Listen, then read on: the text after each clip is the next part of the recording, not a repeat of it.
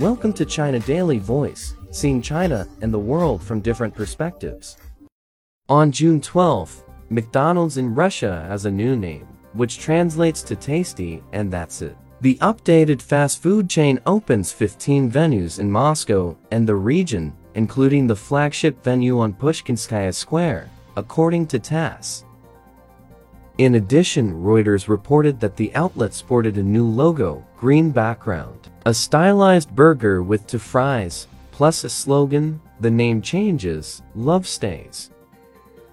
McDonald's Russian locations have been closed since early March, and the company said May 16 it would offload its business in the country. The restaurants that it owns are being sold to Alexander Govor. Other franchisees will be given the option of working under the new brand. Under the sale conditions, Govor agreed to retain employees for at least two years and fund liabilities to suppliers, landlords, and utilities, McDonald said.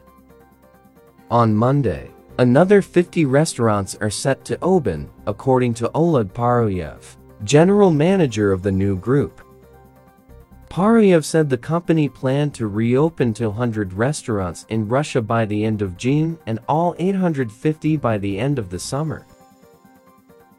That's all for today. For more news and analysis, buy the paper. Until next time.